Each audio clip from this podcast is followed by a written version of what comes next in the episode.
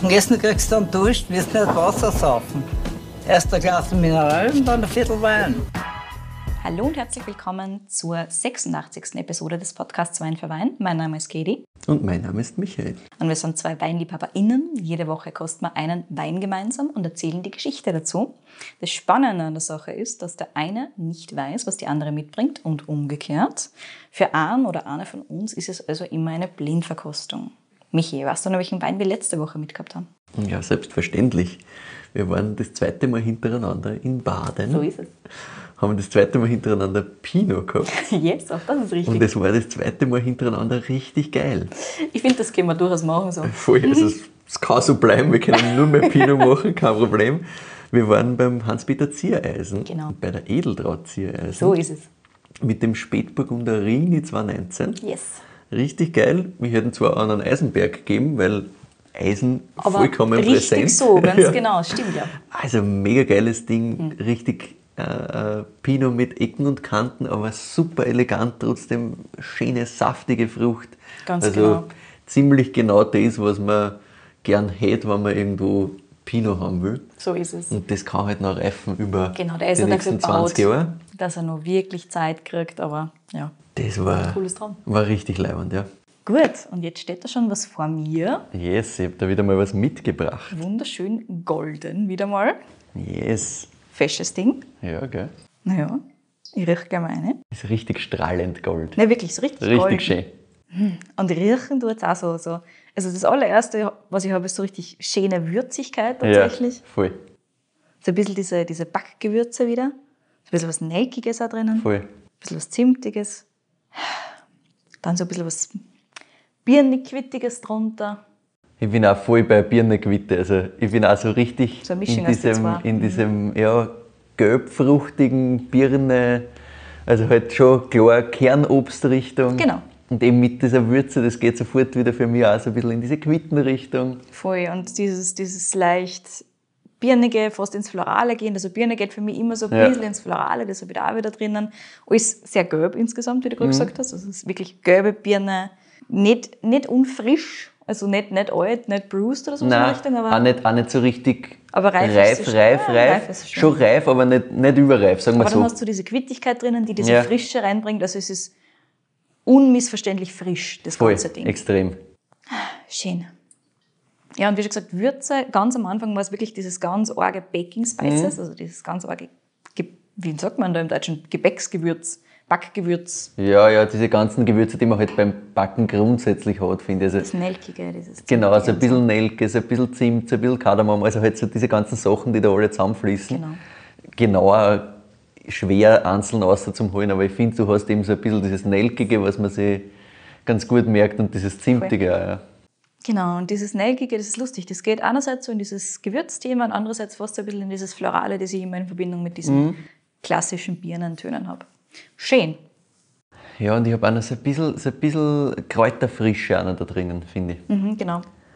Also, Das ist so die zweite Ecken von Ja. diesem Gewürzton. An was mich so ein bisschen erinnert hat, auch beim Einriechen, sind so ein bisschen so fast minzige Spikes auch. Das war so ein bisschen Ja, so diese Frische. Mhm. diese Minzfrische auch nochmal rauskommt, ja. Trotzdem nichts zu Grünes jetzt in dem Nein, Sinne. gar nicht, nein. Es ist eher die Frische von der Minze als tatsächlich so dieser harte Minzgeruch. Genau, oder also du hast nicht diese, gar nicht diese grünen Töne. Nein, ich finde auch insgesamt, wie wir gesagt haben, das ist mehr gelb. Genau. Das ist auch keine grüne Birne quasi, sondern es ist eher gelbe Birne, die halt gerade reif geworden ist. So ist es. So to say. Gut. Ich trinke gleich mal aber. Yes, nimm einen Schluck. Sehr schön. Ich brauche gleich noch einen zweiten, weil ich vorher einen Kaugummi drinnen gehabt habe. Mhm. Genau die gleiche Situation habe ich vor kurzem gehabt, wo mir ein guter Freund einen Reiburg 19 von Nach der Wiesler hergestellt gehabt hat. Ich habe nicht gewusst, was es ist und mir dachte, das ist ja wurscht, Schluck grünen Kaugummi, aber ich trinke was, ich kann ui, was. ui, ui, ui, bin nachher ui. sehr geschimpft worden. Ja, zu Recht. Also, um das aufzulösen, ganz kurz, es ist nicht Reiburg 19 vom Wachterwiesler. so viel kann ich da schon mal verraten. Also insgesamt relativ clean das Ganze. Mhm. Schon kühl genug, aber nicht ganz, nicht ganz eiskalt gefüllt. Mm. Und wir sind da auch wieder eher bei diesen gelben Kernfrüchten Mhm. am Gaumen. Voll. Zwischendurch fast so ein bisschen süßere Spikes drinnen, witzigerweise. Mm. Und da habe ich wieder mehr diese, diese Kräuterwürze tatsächlich als dieses Backgewürz. Voll. Ich finde auch das Backgewürz, dieses ganze Nelkige und so ist eher in der Nase. Genau. Hm, Und die Säure spüre ich gefühlt erst am Schluss dann so richtig. Also die kommt dann erst. Ist schon da, also es dann am Schluss auch wirklich. Hm, So ein bisschen der Gerbstoff, das muss ich mir nochmal genau anschauen. Ja, aber Säure am Schluss, da gebe ich dir gleich mal 100% recht, weil ich finde auch, am Anfang ist das ein bisschen durch den, den Körper und den, das Saftige quasi, was da, da daherkommt, ist das ein bisschen übertönt quasi und hinter zieht sich dann die Säure schon schön rein. Also ist schon da. Genau. Und in der Mitte hast du halt dieses Schmelzige eher. Voll. schmelzig. Voll. Hm, So ein bisschen mit Holz gearbeitet, gefühlt. Ja, der Abgang sagt auch so ein bisschen Holz. Also generell diese Rundung Ja. kommt gefühlt von Holz. Ich weiß nicht, was für uns, aber es wird eins drinnen sein. Mhm. Und also generell der Körper ist schon was da, Voll. aber nicht wuchtig oder sowas. Nein, nein, nicht, nicht Brat, aber du merkst schon, dass sich das insgesamt am Gaumen am Anfang, finde ich, ist das schon rund. Das kommt schon ordentlich daher. Da ist diese Saftigkeit da. Das ist nicht nur der Laserstrahl quasi, sondern nicht. das zeigt sich schon. Das ist einmal im ganzen Gaumen verteilt quasi. Mhm. Na schön. Und bleiben tun wir so ein bisschen diese Würze. Voll. Es So ist ein leicht bisschen- kräutriger. Ja, und so ein bisschen, so ein bisschen Salzigkeit habe ich wieder hinter Mhm, genau. In Kombination mit der Säure. das Genau, ja, voll. Mhm. Macht, die, macht gleich Lust auf den nächsten Schluck halt auch. Ja, so ein bisschen dieses Holzthema bleibt auch. Ja, voll, das spürst du schon. Also dieses ganze, diese ganzen Würzaromen und so, die ich auch in Richtung Holz setzen will, kommen da hinten einmal raus, aber halt zart. Also nicht so, dass die stört, finde ich. Nein. Aber fast so ein bisschen dieses, dieses Birnige in der Kombination fast mit was Melonigen, finde ich. Hm. So ein bisschen. Ja, diese süße Spikes, so ein bisschen. Ja, Gerne Melone. Aber so Voll. Honigmelone meinst ja genau sowas. Kommt schön saftig, ist halt, ja, macht Spaß, finde ich. Absolut. Ich bin schon mal überlegen, wo ich das denn hin kategorisieren kann. Das ist gar nicht so einfach bei dem Ding da jetzt. Wir haben unsere, unsere Baking Spices, wir haben unser gelbes Kernfruchtthema, wir haben durchaus Körper, Schmelz, Holz, wir haben aber auch Säure. Gerade am Schluss, wir haben so ein bisschen Salzigkeit, kein, kein ganz hartes, alles überlagerndes äh, mineralisches Thema. Nein. Wo rede ich hin, mein Freund? Ist in dieser ganzen Struktur, finde ich, halt schon so ein bisschen drinnen, aber jetzt nicht so, dass du Oh, sagst, ja, das ist das mineralischste Ding der Welt. Nein, überhaupt nicht. Ja, mit dieser Salzigkeit. Ne? Da Ja, klar, so ein also bisschen so, so ein bisschen kommt das schon Aber raus, aber das ist mehr ist nicht was, finde ich. Genau, ist mehr was, was dem ein bisschen die Struktur noch gibt und so, Genau. aber nicht das, was eigentlich äh, das aussagen will, sondern das, Hm, Und so ein bisschen Gerbstoff habe ich auch drinnen gehabt. Warte, muss ich mal schauen, ob ich das. Na gut, ansonsten sind wir ganz, ganz klar.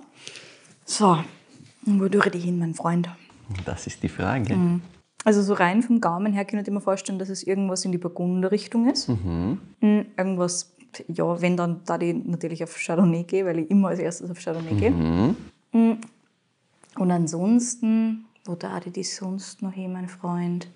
Also nicht in die Aroma-Rebsorten-Ecke.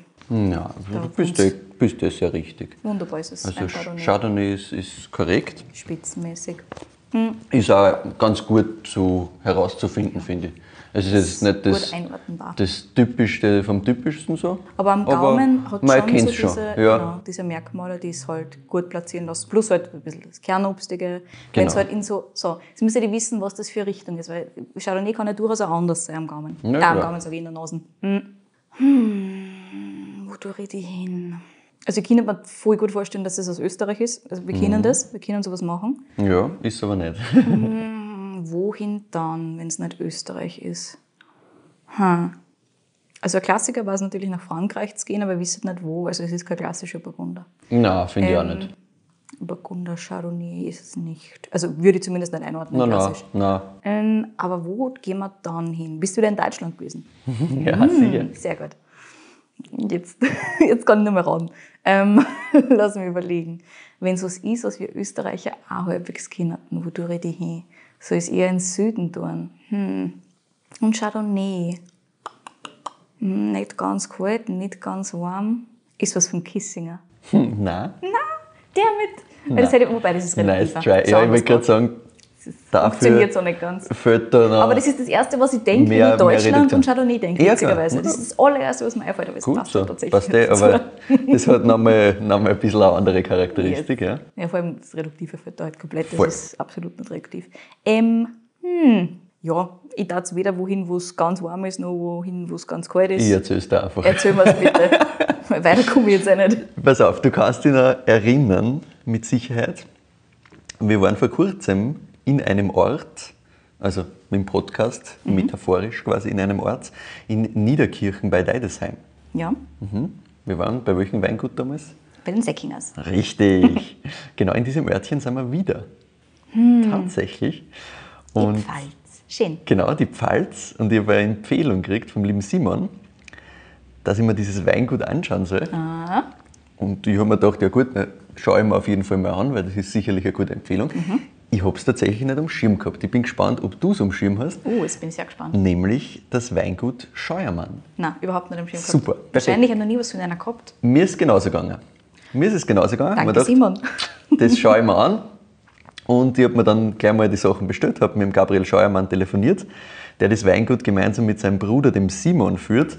Und ja, heute gibt es die Geschichte der Brüder Scheuermann vom weiteren jungen Weingut aus der Pfalz, Cool. Das wiederum auch nicht auf großer Tradition aufbaut, sondern halt einfach so ein Ding macht. Ich finde super, dass unsere Pfalz-Sammlung jetzt endlich wächst. Ja, das wird, Nein, das ich habe das super gefunden, weil ich diese Empfehlung gekriegt habe und wir eben gerade äh, da Säckinger gemacht haben. Mhm. Und da ist gerade in diesem Kreis, in der Vorbereitung Säckinger, ist das irgendwann dann reingekommen, Scheuermann. Und ich habe mir gedacht, ah, spannend, na kenne ich gar nicht. Kannst Haben gleich wir es dann angeschaut und habe das natürlich lust gefunden, lustig gefunden, weil das halt genau derselbe Ort ist und jetzt Niederkirchen bei Deidesheim jetzt auch nicht so die Riesenmetropole ist. Ne? Unbedingt. Aber gut, fangen wir mal an mit der Geschichte vom Gabriel und seinem Bruder, dem Simon. Wir beginnen im Jahr 2009. Da haben der Gabriel und der Simon, wie er selber sagt, hobbymäßig angefangen Wein zu machen. Also die Eltern haben Weinberge gehabt, aber kein Weingut. Die haben einfach alles an die Genossenschaft abgeliefert, klassisch Pfalz.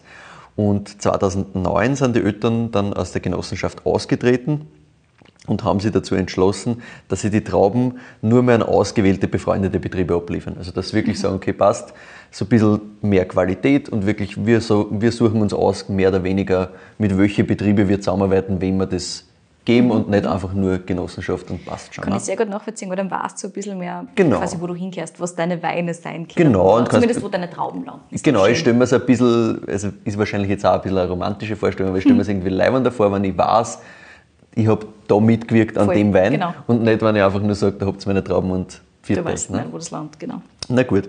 Jedenfalls waren das damals so um die 20 Hektar Fläche, also doch einiges. Ja, ja. Mhm. Und der Gabriel und der Simon haben in dem Jahr eben entschieden, okay, wir wollen da mal ein bisschen was ausprobieren. Der Gabriel war damals gerade in der Schule, der war 15. Der Simon, der ältere Bruder, war gerade in der Winzerausbildung und sie haben damals einen halben Hektar ungefähr Spielwiese für die Eltern verwenden können. Und ja, erstmals in der Geschichte halt der Familie quasi wirklich Wein in Flaschen abgefüllt. Das war wirklich so ein First und das waren so 2.000, 3.000 Flaschen. Der Gabriel hat äh, damals schon lange gewusst, dass das genau seins ist. Er hat nämlich im Kindergarten schon gesagt, er wird einmal Winzer. Ja, süß. Und sein Bruder, der Simon, der wollte zwar kurzfristig einmal Rettungsarzt werden, Auch aber cool. hat sich dann auch sehr schnell für die Ausbildung zum Winzer entschlossen. also halber Hektar, ungefähr 3000 Flaschen 2009, nachdem sie daheim natürlich keinen Keller gehabt haben und keine Gerätschaften oder sonst was, was sie halt für die Verarbeitung braucht haben, ist das alles bei befreundeten Winzer in die Köller Vorwärts waren, logisch. Und so haben sie halt ihre ersten Schritte gemacht mit dem eigenen Wein. Ist dann so weitergegangen. Der Gabriel hat dann eben auch seine Ausbildung zum Winzer begonnen 2010. Er hat sein erstes Lehrjahr bei von Winning gemacht. Im zweiten Lehrjahr war er dann beim Weingut Pflüger in Bad Dürkheim. Und das war so einer der Biopioniere in der Gegend. Also der hat damals schon biodynamisch gearbeitet. Das war so ein großer erster Berührungspunkt mit dem Thema biodynamische Bewirtschaftung. Der Simon Scheuermann hat währenddessen sein Praktikum beim Alois Lageda in Südtirol gemacht. Ja, cool. Großes, biodynamisch geführtes Weingut. Und wie die Eltern daheim dann die Möglichkeit gehabt haben, die Rebfläche 2012 auf insgesamt 32 Hektar zu erweitern, haben es alle gemeinsam entschieden, dass das inspiriert von diesen zwei Praktikern, inspiriert natürlich und, und gepusht von die Burm, ne, dass das auf biodynamische Bewirtschaftung umstellen. Also es war davor schon viel biologische Bewirtschaftung, aber das war so der große Sprung, wo sie gesagt haben, das funktioniert jetzt. Also wir haben gesehen, dass das woanders funktionieren kann. Wir haben gesehen, was das bringt. Wir haben erste Erfahrungen damit gemacht.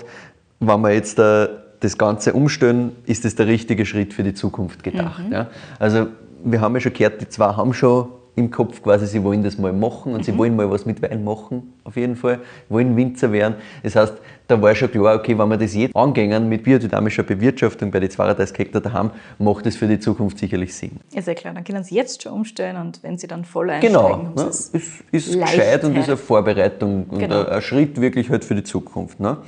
Und der Gabriel Scheuermann hat dann als nächste Station das Weingut Dr. Wehrheim in der Vita stehen. 2012 haben sie damals daheim ungefähr einen Hektar selbst abgefüllt. Also zwei Jahre später oder drei Jahre später, nachdem sie wirklich angefangen haben, mal verdoppelt. Der Rest ist weiterhin immer an die besten Betriebe in der Umgebung gegangen. Danach war der Gabriel nach rund vier Monaten bei einer ihn ganz wichtigen Station, wie er selber sagt, nämlich bei Peter Jakob Kühn Ja, in Rheinhessen. das kann ich mir Mhm. vorstellen. Sau cool. Sehr, sehr geile Weine. Da hat er nochmal das Thema biodynamische Bewirtschaftung bei Riesling im Detail gesehen und auch einfach das Thema, dem Wein Zeit zu lassen. Hat er gesagt, das war was, was er ganz stark mitgenommen hat, längere Hefelager und er sagt halt, Peter Jakob Kühn war sehr Vorbild für ihn. Ja, also sowohl Peter Jakob als auch der Peter Bernhard, der das Weingut heute führt. Und für seinen Bruder war das Pendant dazu quasi eben Lageda. Also der Simon ist ganz stark aus dieser Zeit vom, vom Alles Lageda beeinflusst worden. Der Gabriel hat dann gesagt, ja, so richtig ernst nehmen kann man sie dann eigentlich ab 2015, 2016. Ja. Ah ja, okay. Also er hat gesagt, sie haben dazwischen halt wirklich gesucht, wie sie arbeiten wollen und ausprobiert und viel gespielt und da ist dann wirklich ernst geworden. Da haben sie dann auch mal so drei bis vier Hektar selber abgefüllt. Sie haben dann 2016 auch einen eigenen Keller gebaut und alles wirklich daheim gemacht. Das war schon ein ganz wichtiger Wendepunkt, weil du bist von niemand abhängig. Du, kannst pressen, wann du willst, du kannst die Fässer und die Tanks so verwenden, wie du willst, weil sonst ist es halt immer so, ja, du, bist, du stehst halt hängst an. dran, ne? ist ja klar. Du kannst halt nicht sagen, hey, aber jetzt wollen wir, weil wenn die anderen sagen, naja, das ist halt unser Weingut, das ist halt unser Keller, was sollst du denn sagen? Ne? Der Simon war zu der Zeit wirklich schon im Weingut daheim, der ist 2014 voll heimgekommen. Der Gabriel hat dann noch die Technikerschule in Weinsberg gemacht und 2017 beim Weingut Acham Magin gearbeitet, wollte dann eigentlich direkt heim. Aber das Weingut Knipser hat mitgekriegt, dass er bei Acham Magin aufgehört hat und hat ihm gefragt, ob er nicht so für ein, zwei Tage die Woche bei einer mitarbeiten will. Ah, wirklich? Ah, okay. Und er hat damals schon ein bisschen überlegt, weil das ist halt schon ein konventionelleres Weingut, ja, und hat gesagt, ja, mit der Stilistik und mit der Philosophie hat er jetzt eigentlich wenig zu tun, grundsätzlich. Ja, aber er hat sich gedacht, hm, passt irgendwie nicht 100% so in das ganze Bild, was er eigentlich da gerade aufzeichnet. Also so mit seinen Vorbildern und so. Das ist nicht eins zu eins das, was er machen will, aber irgendwie hat er dann gesagt, na ja, es ist vielleicht nicht schlecht, wenn man was anderes sieht und zwei Tage die Woche, naja, ist jetzt auch nicht die Welt, also auch nochmal Ausgleich, ja, ne? ja. kommt auch nochmal finanziell was dazu, also sind halt einfach äh, Ja, ein paar so Entscheidungen, die du da überlegst und er hat gesagt, naja, ist ja nicht schlecht, sicher was anderes, sicher was Neues, ich mache das. Ne? Er hat gesagt, im Nachhinein war das goldrichtig, weil der Gabriel sagt, er hat da einfach nochmal eine ganz andere Welt gesehen. Einerseits einfach die Erfahrung von Werner Knipser, der halt in der deutschen Weinwelt extrem viel bewegt hat und einfach gefühlt alles schon mal gesehen hat. Und andererseits auch das Thema Holzeinsatz. Wie wirkt sich was aus? Ja, also das waren halt Sachen, die hat er so noch nicht hundertprozentig in der Tiefe gesehen gehabt. Ja. Ne? Die arbeiten wirklich viel mit Holz und sind auch sehr bekannt dafür, da einiges zu machen mit mehr Holzeinsatz und so. Und das war halt was, was er noch gar nicht wirklich kennt hat. Schwefelzeitpunkte hat er gesagt, also wann schwefelt man und was bringt es oder was bringt es ihm nicht. Ja. Also für sich viele Sachen da mitgenommen und auch die Faszination für Spätburgunder. Also er hat Aha. gesagt, deswegen haben sie heute Spätburgunder, weil das hat ihm da so getriggert, quasi, dass er gesagt hat, das will er auch mal machen. Okay. Und der Gabriel ist dann 2020 komplett daheim ins Weingut eingestiegen. Wobei man ihm dazu sagen muss, der Simon und der Gabriel haben halt seit 2009 jeden Jahrgang daheim gemacht. Ne? Waren auch zu Beginn mit einer sehr kleinen Menge für sich selbst, aber einen extrem großen Erfahrungsschatz da schon Ja, gesammelt. also ich glaube, wenn du über zehn Jahre Ja. immer wieder, also jedes Jahr einen Jahrgang abfüllst Voll. und so weiter und so fort. Ich meine, das ist natürlich. Voll, da lernst du halt wahnsinnig viel dazu. Nicht. Genau. Ist ja klar, dass das einiges an Erfahrungsschatz Genau. ist. Und dann halt noch der Zusatz mit den ganzen Praktikern nebenbei. Also es, da haben schon wirklich Erfahrung einmal einer geholt, Know-how aufgebaut. Und mittlerweile haben sie selber knapp 20 Hektar Fläche. Also das Uh, ist selbst Boah. Apfel. Mhm. Mhm. Das hat sich in den letzten drei bis vier Jahren halt so vergrößert. Ähm, seit einerseits eben der Simon komplett daheim ist und Mhm. auch der Gabriel eben immer mehr Zeit im Weingut verbracht hat, ist es gewachsen. Das heißt, aber der Rest wird nach wie vor Trauben geliefert. Und komme ich gleich dazu. Ah, ja, okay. Den Großteil, den wir bei der Vergrößerung haben, ist natürlich das Thema, dass sie wissen, welche Lagen sie jetzt seit Jahrzehnten bewirtschaften, ganz genau kennen und natürlich sagen können, das sind die spannendsten und Na das klar. sind die besten Sachen. Die suchen sie sich aus. Und so ist im Endeffekt die Vergrößerung auch nur über die Flächen von den Eltern gegangen. Ja. Okay. Also es war jetzt nicht so, dass sie gesagt haben, ja passt, Sie haben extra was wir kaufen dann noch was dazu, sonst was, nein. Macht eh Sinn. Wissen Sie wie es behandhabt Genau. worden ist. Die Eltern sind übrigens auch im Betrieb dabei. Also der Papa macht gemeinsam mit dem Simon Scheuermann die ganze Weingartenarbeit, Mhm. also Außenbetrieb. Und der Gabriel ist für den Keller zuständig, während die Mama sich um die ganze Buchhaltung und so kümmert. Und wie du richtig gesagt hast, die Flächen, die noch zusätzlich dabei sind, also die 12 Hektar, was noch fehlen, die geben es an befreundete Bio-Winzerinnen ab. Also Thema Traubenverkauf gibt es immer noch. Der Gabriel hat gesagt, das sind teilweise auch ein bisschen Altlasten. Also das sind halt einfach auch teilweise noch Rebsorten, die sie jetzt nicht unbedingt verwenden wollen und da wird sie auch noch einiges tun. Der Gabriel sagt auch, der Simon und er waren eigentlich von Anfang an, was Stilistik und die Richtung betroffen hat, sich sehr, sehr einig. Also das war Natürlich vorteilhaft. sehr, sehr vorteilhaft. Man hört es auch von den Weingütern, bei denen sie waren. ne? Die sind im Endeffekt in gleiche Richtungen gegangen. Yes. Zwar Woanders geografisch hin, genau. woanders, ja, Aber, aber ähnliche Gesinnungen. Genau, also das Thema gutes Handwerk, biologisch, biodynamische Bewirtschaftung, keine Natural Freaks, sondern wirklich halt dieses, diesen Terroir-Gedanken im Vordergrund. ne? Handwerk im Vordergrund. Genau, Vollgas. Was wir eh, haben wir ja bei, bei Säcking auch besprochen, was wir gesagt haben, das scheint in der Pfalz wirklich sehr, sehr gut zu funktionieren Ja. und gut anzukommen. Und das ist meiner Meinung nach auch da so. Ja. Rebsorten, die es schon immer gegeben hat, natürlich in den Vordergrund zu stellen, die wirklich seit jeher da sind, wo sie, wo sind, sie ja, sind. Ja, also heimische Sachen, genau. Aber halt mit einer eigenen Herangehensweise natürlich. Und die Eltern von den zwei haben sich da auch nie eingemischt. Denen taugt das einfach und wie der Gabriel mit einem Augenzwinkern gesagt hat, solange sie sich verkaufen können, können sie auch machen, was sie wollen. also ein sehr pragmatischer Ansatz. Aber sie schätzen das natürlich sehr, weil dadurch, dass es halt keine Tradition gibt, kein großes Vermächtnis, kein Kundenstamm, keine Erwartungshaltung, haben sie sich eigentlich aussuchen können, wer ihre Kunden sein werden. Ne? Also sie haben einfach, wie schmeckt es einer, was taugt einer, Stilistik entwickeln können und dann schon langsam einmal die Kunden aufbauen, weil halt Ja, genau, vor allem das langsame Aufbauen ist halt durchaus nicht unpraktisch. ja, ich glaube auch. Also, und du musst halt nicht erklären, warum das jetzt ganz anders schmeckt als wie früher und so. Also es ist schon, sagen sie auch, das ist schon ein, ein Vorteil für sie eigentlich. Ja. Also sie sehen das absolut nicht als Nachteil, dass sie jetzt nicht die 200 Jahre Tradition haben. Ne? Ja, langfristig ist für sie natürlich das Ziel, dass sie die ganze Fläche machen wollen. Also auch diese 12 Hektar, wo wir vorher gesagt haben, die sind noch im Traubenverkauf. Das ist aber so, dass sie sagen, ja, das wollen sie Stück für Stück machen die nächsten Jahre. Also Macht ja auch Sinn. macht auch Sinn. Und ähm, der Gabriel hat auch gesagt, sie arbeiten halt da im Traubenverkauf mit den meisten Betrieben wirklich seit 2009, also seit dem Austritt aus der Genossenschaft zusammen. Und da sagst du jetzt auch nicht, ja, tschüss, das war's, sondern Ja, ist eh klar, die dann müssen sie neue Leute machst du das graduell. Genau. Du musst die Voll. umstrukturieren. Also es ist ganz viel, ganz viel Reden, ganz viel Kommunikation, einfach mit den unterschiedlichen Betrieben, die da alle involviert sind, weil er sagt halt, naja, das ist im Endeffekt schon auch was, was wir ein bisschen zurückgeben wollen, dass die uns quasi das alles ermöglicht haben, weil die haben unsere Trauben gekauft, das sind ja super Kunden quasi von uns und ich will auch haben, dass diese Beziehung weiterhin sehr, sehr gut ist. Also wird das langsam halt so Macht entwickelt. Sinn, ja. Voll. Und ja, dann irgendwann wird es sicher mal so sein, dass sie das komplett übernehmen. Groß Mehrfläche, das kann ich da auch schon mal sagen, wird es aber auch in Zukunft nicht werden. Also diese 30 Hektar in den nächsten Jahren voll zu machen, ist so das Ziel, aber Sehr mehr wird es nicht werden. Fläche, Das ist eh, genau, das ist eh nur, aber wie wir in der Pfalz auch schon so gesehen haben, die geben schon Gas. Die ne? geben schon Gas. Also So das ist ist, halt nicht so, dass da jetzt irgendwer sagen wird, boah, das ist jetzt schon viel Fläche oder so. Das stimmt eigentlich eh. Bis jetzt, jedes Mal, wo wir darüber gesprochen haben, sowohl bei den Ringsbrüdern als auch Ja. bei den Säckinger ja, ja. Brüdern. Die haben alle ja nicht so wenig Fläche. Ja, ja, eigentlich. genau. Stimmt.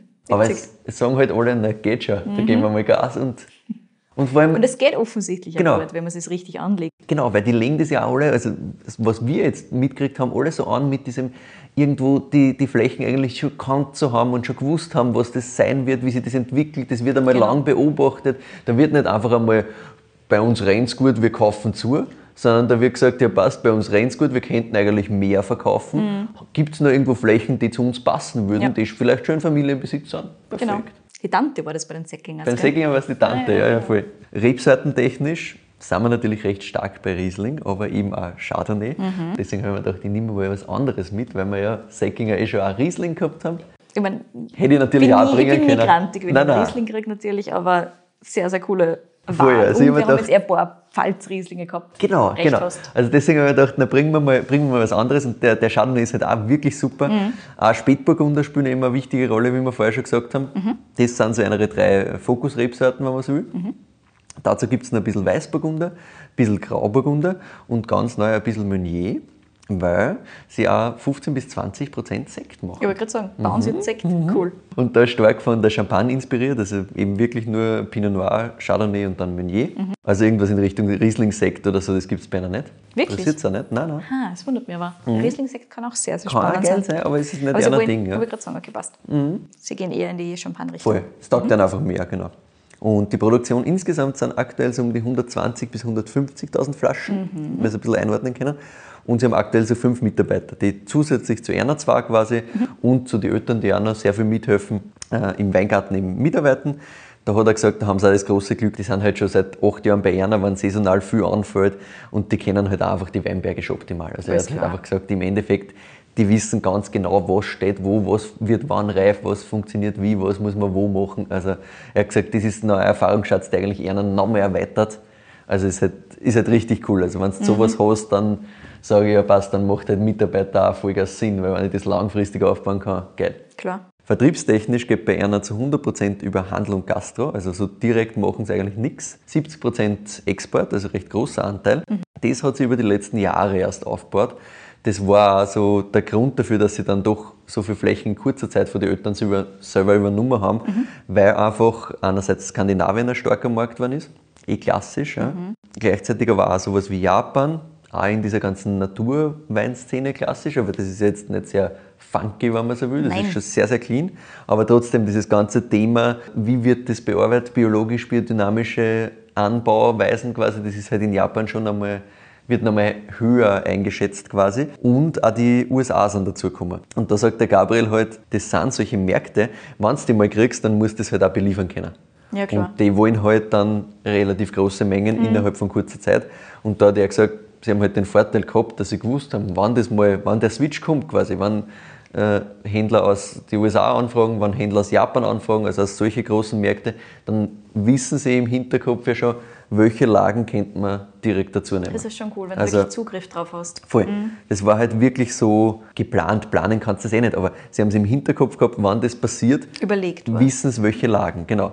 Weil sie es halt eben seit Jahrzehnten kennen, selber bewirtschaften und im Endeffekt wirklich nur sagen müssen, das, das und das könnte zusätzlich funktionieren, da halten wir unser Qualitätslevel, das vielleicht eher nicht, das nehmen wir noch und so weiter und so fort. Ja. Ich meine, ganz so einfach, wie wir das jetzt darstellen, ist natürlich nicht, weil er hat gesagt, du musst halt auch ein bisschen diplomatisch bleiben, weil wenn du eben noch immer mit Zukäuferbetrieben arbeitest, kannst du jetzt nicht sagen, ja, ihr kriegt nur den Schaß jetzt und die ganzen guten Lagen nehmen sie halt wir, weil die brauchen wir Eh, selber. klar.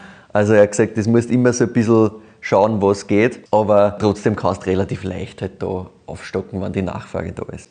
Von der Arbeitsweise her arbeiten sie mit 100% Ganztraubenpressung bei allen Weinen. Oft mit sehr langsamer Pressung von bis zu 8 Stunden, aber keine Maischestandzeit, kein Anquetschen, also es wird wirklich alles direkt gepresst. Okay, so schaust du dann, dass es nicht so oxidativ wird. See. Genau. Handarbeit natürlich 100%, eh klar. Spontanvergärung ist auch klar. Und eigentlich überall gebrauchtes Holz. Nur ein kleiner Anteil von neuem Holz.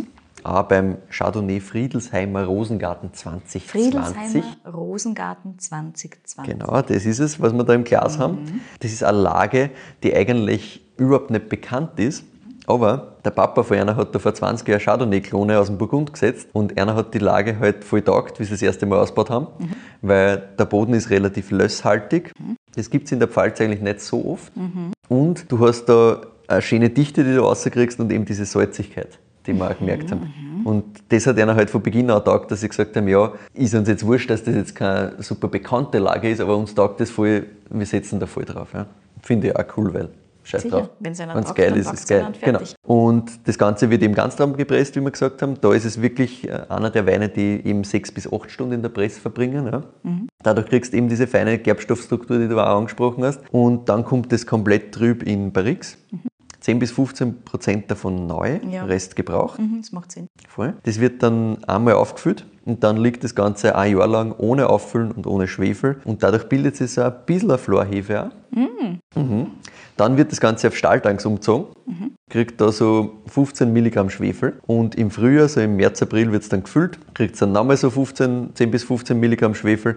Also insgesamt sind wir irgendwo bei 30, maximal 40 Milligramm Schwefel so in, dem, in dem Ding, also je nachdem, was es halt braucht. Da ist der Gabriel, wie er selber sagt, halt kein Fan von so einem dogmatischen Verzicht auf Schwefel, überhaupt nicht, sondern er sagt halt ganz klassisch, was es halt braucht, aber wir müssen nicht zu viel tun, wir müssen nichts übertreiben, sondern wirklich nur, es ist was Gutes, wenn es in Massen eingesetzt wird. Punkt. Also sehr ähnlich äh, zu dem, was, was wir beim Jonas Seckinger auch gehört haben. Ne? Und der Gabriel setzt noch eins drauf und sagt, wenn das perfekt eingesetzt ist, dann sagt er sogar, dann liebe ich Schwefel.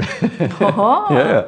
Also er hat gesagt, nein, für ihn ist das einfach, das macht den Wein halt nochmal stabiler, bringt aus seiner Sicht den Boden teilweise noch besser außer. Wirklich, das habe ich noch nie wenn's- gehört. Ja, er sagt, das, du schmeckst den Boden aus seiner Sicht noch mehr, wenn du so ein bisschen Schwefel hast, weil das dann halt eben alles, was an Fehltönen oder so daherkommen könnte, was Genau, es übertönt, wird halt nicht he dadurch. wegbringt. Genau. Richtig so. Das darfst du mal eine Bewertung überlegen. Ich sage dir dabei, wo man es kriegt. In Österreich nämlich gar nicht so leicht, im Sinne von eigentlich nicht. Ähm, in Deutschland sind sie aber bei der Weinzentrale oder bei der Freiheit Winothek. Die liefern beide auch nach Österreich. Und der Chardonnay kostet um die 30 Euro. Ebenfalls sehr empfehlen kann ich natürlich die Rieslinge. Eh klar, Pfalz und Riesling, das ist halt immer ein gutes Match. Dann den äh, Blanc et Noir Brut Nature. Der ist auch sehr, sehr leibend, weil auch preis-leistungstechnisch super geil und das ist halt easy. Also wunderschöner Sehr Schaumwein, super Sprudel, einfach zieht durch, macht einfach Spaß, Flaschen ist einfach sofort leer. Also wir haben das letztens offen Ich gehabt wollte zu sagen, zweit und offensichtlich schon getestet. hab ich, das habe ich gescheit getestet, weil war einfach sofort äh, weg und ja, löst ja den Luft auf, passt eh, so es gehört. Und natürlich auch den, den Pinot, ein gelber Sandstein, das ist auch sehr, sehr leibend gewesen. Das hat mir richtig gut getaugt und war, war sehr, sehr elegant auch, aber halt schon klassisch, aber schön gemacht. Richtig cooles Ding. Und ja, da muss ich nochmal Danke sagen natürlich an den Simon, der mir das Weingut Scheuermann empfohlen hat und bitte dich jetzt um deine Bewertung. Gefällt mir wirklich gut. Mhm. Holzansatz finde ich schön in dem Fall. Voll. Das geht sich für mich einfach schön aus. Genau. Insgesamt ist das einfach ein sehr schönes rundes Bild. Also es macht alles Sinn. Es ist wie so ein schönes Puzzle, das komplett Mhm. ineinander fügt, aber was Nase und Gaumen angeht. Auch der Körper im Verhältnis zu dem, was dann an Säure danach kommt. Schöner Abgang. Gefällt mir. Insgesamt sehr, sehr rund das Ganze. Voll. Hm, Ich würde dem, was geben wir dem? Ein 9,3 bis 9,4 würde ich dem Mhm. geben. Gefällt mir gut. Schließen wir bei der 9,3 an. Ich finde, das ist auch ein sehr, sehr schönes Ding. Ich glaube, ich kann mir auch schön Speisenbegleitung einsetzen und so. Oh ja, Das das, ist kann ich mir gut vorstellen, mit so ein bisschen diesem Voll. Gerbstoff, den du hast, Genau. in der Hinterhand. Mhm. Und trotzdem die Säure, die das durchzieht. Also Genau. es geht sich halt alles wirklich schön aus. Ja. Und dieses bisschen holzige, das funktioniert auch, finde ich, immer mit, mit Speisen nochmal richtig geil, mit dem bisschen äh, Röstaromen, den man da. Ja. Also kann ich mir auch sehr, sehr gut vorstellen. Habe ich aber noch nicht ausprobiert, muss ich erst machen. Schaffst sicher noch. Na gut, dann erzähl dann ein bisschen was. Ich habe nämlich mit dem Gabriel Scheuermann dann natürlich auch darüber reden müssen, wie das jetzt eigentlich so ist in der Pfalz mit diesen ganzen jungen Betrieben, die es da Wie gibt. ist es so in der Genau, Pfalz? war ziemlich genau meine Frage. Wie ist denn das jetzt? Erzähl mir mal. Weil nach außen wirkt das ja immer alles sehr freundschaftlich und so, weil du siehst immer wieder, die posten so irgendwie Sachen voneinander Ja, die und junge so. Pfalz ist ja da eigentlich ein bisschen ein Voll. Konglomerat. Voll, Die voll. sitzen ein bisschen aufeinander teilweise. Ja, genau. Und er sagt, ja, das ist halt auch wirklich so, weil die halt Cool. alle in dieselbe Richtung gehen. Weil Also es ist so, wie ich mir das vorstelle. Ja, richtig ja. Friends und Ja, ja, nice. nein, pass auf. Er sagt, dieses, dieses Thema Handwerk ist halt bei einer allen im Vordergrund. Das ist, das ist halt das, was sie eint quasi. Die sind alle da, weil sie sagen, Cool. gutes Handwerk macht guten Wein. Punkt. Das Cool, muss cool, das cool. Erste sein. Ohne das geht's nicht. Und dann eben, wir wollen Terroir ausarbeiten, wir wollen einfach halt sagen, was da möglich ist in unserer Region. Und er sagt halt, ja, also gerade Säckinger zum Beispiel findet er halt auch genial. Die machen auch dauernd was miteinander privat. Ja. Die sind wirklich alle super gut befreundet, helfen sich gegenseitig. Er hat auch gesagt, auch bei der Vermarktung, wenn du Fragen hast, scheißegal, gehst zum nächsten Betrieb, zur nächsten Tier. Ja. Ich mein, Das finde ich sehr gut. die Säckingers sind halt wirklich irgendwie, glaube ich, Luftlinie 500 Meter von entfernt. gut. das ist wirklich ganz nah. Aber er hat gesagt, insgesamt rund um und um bei den ganzen Jungen überhaupt kein Problem. Aber auch die unter Anführungszeichen alten Betriebe, wie, wie Böcklin Wolf, äh, Bassermann Jordan, sagt er, auch dort ist es halt so, dass du immer hingehen kannst und fragen kannst. Super. Und die freuen sich, wenn die Jungen kommen und wenn es da der Austausch weitergeht quasi. Also da gibt es überhaupt nicht so dieses Thema von, von irgendwie Tradition quasi und irgendwie so Versus irgendwas offensichtlich. gegen die sondern- Jungen, Ja. die mehr in die Natural-Richtung gehen oder was auch immer. klingt sehr harmonisch, Sondern das alles, genau, alles sehr, sehr harmonisch. Immer lieber so, dass du sagst, passt, gemeinsam was machen. Nie, nie Neid, hat er gesagt. Das finde ich auch ziemlich cool, weil er gesagt ja, da kommt nicht wer und sagt, ja, du hast jetzt irgendwie einmal Flaschen mehr verkauft und jetzt bin ich angefressen, weil es bei dir gerade so gut rennt, sondern das ist immer gemeinsam. Es ist immer, wie kann ich da helfen? Super positives Klima. Und er hat gesagt, das, das taugt ihm auch voll. Und mittlerweile ist es halt wirklich so, dass ein großer Teil der Betriebe in der Umgebung auf Bier und Biodünn umgestiegen sind. Und das hilft natürlich nochmal, weil er sagt, dann hast du halt schon diese Anfangsgemeinsamkeit quasi, neben dem Handwerksthema, das ganz wichtig ist. Auch nochmal dieses, wie machen wir das? Also wie ist diese Bewirtschaftungsform? Wie gehen wir mit unserem Boden um? Und da kannst du bei dem im Spezifischen nachfragen Genau. oder schauen, wie Und geht's das- da, wie geht's da. Voll, also sie scheinen das auch alle- hast, du kannst einfach ein bisschen Genau. mehr, ein bisschen besser vergleichen, ein bisschen mehr schauen. Mehr ausprobieren Das im Endeffekt auch, weil wenn wer anderer was draufkommt und das dann wieder weitergibt, ist das ja auch cool. Ja, voll. Und es scheint wirklich so zu sein, dass sie die halt gegenseitig pushen, weil deswegen ist es auch so passiert, dass das halt mittlerweile wirklich viele Betriebe in der Umgebung Ja. umsetzen, weil die halt alle sehr offen damit umgehen und halt einfach das weitergeben wollen und nicht sagen, "Ha, wir sind auf was draufgekommen, wie unser Wein viel geiler ist als wie deiner, sage ich da nicht, sondern Mhm. wirklich voll gemeinsam. Also es, es ist anscheinend wirklich so, wie man es wie man's sich so romantisch Wie vorstellt. vorstellen quasi. wollen. Genau. Und in Zukunft, da bin ich mir sicher, wird man noch einiges vom Weingut Scheuermann hören. Weil einerseits haben sie natürlich das ganze Thema der restlichen 10 bis 12 Hektar vor, die noch dazukommen sollen in den nächsten Jahren. Es steht auch der Bau vom neuen Weingut an. Ah, Ja, weil platztechnisch sind sie jetzt echt schon am Limit. Also das wird so das nächste Großprojekt. Es hängt auch mit der Thematik zusammen, die wir bei den Sekis auch schon gehört haben, nämlich das Thema Zeit noch mehr in den Vordergrund zu stellen. Ja. Haben Sie vorher schon gehört, das ist auch was, was der Gabriel ihm beim Peter Jakob Kühn sehr stark äh, gehört hat und ihm sehr beeinflusst hat. Also das ist auch was, was er, was er noch mehr forcieren will. Und sie wollen das halt so umsetzen, dass sie nicht nur die Lagen, sondern auch die Ortsweine noch länger im Fass lassen. Dafür brauchst du aber natürlich Platz. Und dann haben wir das Thema Sekt, das wollen sie auch noch mehr fokussieren. und auch dafür Haben brauchst wir du Platz. gesagt, genau, du brauchst sehr viel Platz. Haben wir gehört beim Hackkamp zum Beispiel. Also Genau. Wahnsinn. Und nachdem sie ja jetzt Meunier noch dazu gekriegt haben, wollen sie auch das ganze Thema Hefelager noch verstärken. Auf 24, 30 Monate äh, soll das raufgehen. Mhm. Aktuell sind wir bei so 10 Monaten. Und da brauchst du dann viel mehr Platz für die Lagerung. Ne? Ja. Also da brauchst du wirklich Mengen an Platz, weil die Flaschen müssen nicht einfach dann einmal liegen. Mhm. Und nicht nur Sekt, auch Chardonnay wird es in Zukunft noch mehr geben, nämlich auf den Leidesheimer Toplagen Maushöhle und Paradiesgarten. Mhm. Da haben sie Chardonnay gepflanzt und da wird es in Zukunft auch weitere Lagen Chardonnays geben. Also das ist schon auch so ein bisschen so ein Ding, was einer voll taugt. Mhm. Neben eben Riesling und Pinot ist halt Chardonnay schon wirklich ein sehr, sehr wichtiges Element da drinnen. Und damit er noch nicht fad wird, wir- müssen die Scheuermann-Brüder natürlich auch noch was anderes machen, weil sonst war es ja nichts. Es ist ja nicht, noch, nicht, noch lang nicht genug. Das führt uns zu einem Ort, den wir schon aus Folge 76 kennen. Heute ist wieder Referenzentag. Was war denn Folge 76? Naja, das ist deine Folge, musst du wissen, sage ich jetzt an Ahnung, dieser war Stelle. das, war das Rings? Nee, richtig, Ah, ja, ja. okay. Es führt uns nach Karlstadt. Ja. Wir haben den Riesling Karlstadt vom Kalk von den Rings Brothers gehabt. Rings Brothers. Rings Brothers. Und in Karlstadt sowie in Leistadt haben die Scheuermanns Lagen gekriegt, Ah. die komplett verwüdert sind. Hm. Wo teilweise seit Jahren nicht mehr irgendwas bewirtschaftet, beziehungsweise irgendwer dort quasi eingegangen ist. Ja. Mhm, Äh, nie Herbizide oder irgendwas drauf gewesen. Leider waren die Rebstöcke so hinüber, dass es nichts gebracht hätte, mit denen zu arbeiten. Ah, nicht mehr wiederbelebbar. Ja, Schade. und es war St. Laurent und Scheurebe drauf, also auch zwei Okay, Rebsorten, die jetzt weder optimal sind für das, was sie sind. Das ist offensichtlich nicht ihr Nein, Interessensgebiet. eher ein. Interessensgebiet, genau. Und jetzt haben sie da mal ein Jahr brach liegen lassen, damit sich der Boden ein bisschen beruhigen kann. Und dann wird der Riesling und auch wieder Chardonnay drauf gepflanzt. Und das ist halt so ein richtig kalkiger Boden. Cool. Weil das gibt es halt bei Erna nicht so wirklich, aber ein paar Kilometer weiter nördlich gibt es eben schon. Also da sind schon ganz drauf gespannt, wie sie da nochmal mit dem Terroir arbeiten können, weil es halt nochmal ganz was anderes ist und eine komplett neue Aufgabe für sie im Endeffekt. Also die wollen schon weiter lernen, wie du siehst. Cool. Und ja, da wird dann noch einiges weitergehen bei den Scheuermanns, weil die Geschichte ist ja doch noch eine sehr, sehr junge. Und ich bin sehr gespannt, was da noch alles kommt, weil das ist schon mal richtig geil. Also auch die, die Jungs von der Freiheit Winothek haben gesagt, äh, Jahrgang 2020, egal was du angreifst, saugeil. Sehr cool. Kann ich nur bestätigen, ist wirklich alles richtig leibend gewesen. Mhm. Danke nochmal an den Simon für den Tipp, weil es echt nicht am Schirm gehabt habe. Und ja, wir freuen uns immer, wenn wir Weintipps kriegen. Und ich habe in den letzten Tagen wieder ein paar Mails gekriegt. Bin brav am Abarbeiten. Wunderbar. Also, sorry, wenn es ein bisschen länger dauert, aber es kommt. es kommt. Wunderbar. Dann vielen Dank für diese Folge. Super spannend. Schaut, Sehr dass ich von gern. dem Weingut bis jetzt noch nichts gehört habe.